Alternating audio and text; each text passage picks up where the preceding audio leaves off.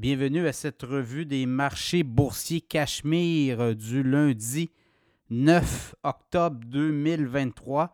Ben, Wall Street a tenu le coup aujourd'hui. Euh, il n'y avait pas d'action de, grâce au Canada, donc pas de marché boursier ouvert à Toronto.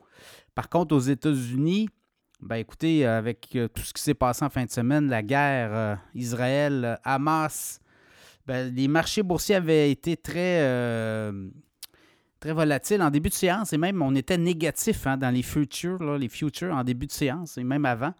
Alors, on s'attendait au pire, mais non. On a tenu le coup. Le SP 500 en hausse de 0,6% 4335. Le Dow Jones en hausse de 0,6 33 604. 0,4% de hausse pour le Nasdaq, 13 484. Le baril de pétrole a explosé, comme on s'y attendait, là, de 3,50 86,29 Référence WTI. Ça va être à suivre, ça, si euh, le baril de pétrole explose encore dans les prochains mois, enfin, les prochaines semaines. Euh, ça pourrait, euh, amener de l'eau au moulin, la, fameuse inflation. Qui pourrait partir vers le haut. Forte inflation, ça va être à suivre aussi. Le Bitcoin a retraité 27 710 en retraite de 435 et l'or a explosé de 1,6 1875,30 et quand on regarde, ben, c'est vraiment le pétrole, là, on va voir si parce que tout ça pourrait s'étendre. Hein. On va le voir si le monde arabe embarque l'Arabie saoudite, ça pourrait faire mal. Éventuellement, est-ce qu'on aura un conflit ouvertement ouvert entre le monde arabe et Israël? Ça pourrait, euh, créer beaucoup de remous.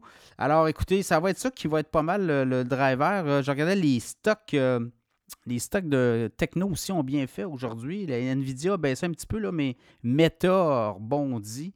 Apple aussi. Donc, euh, ça va être à suivre euh, demain. On va avoir des prix sur les indices de consommation, l'indice de prix à la consommation aux États-Unis. Ça pourrait être un facteur aussi déterminant pour la suite de la semaine. Également, on va commencer à avoir les résultats financiers, le earning season qui s'en vient. Là. On va avoir des résultats en cours de semaine. Ça commence cette semaine.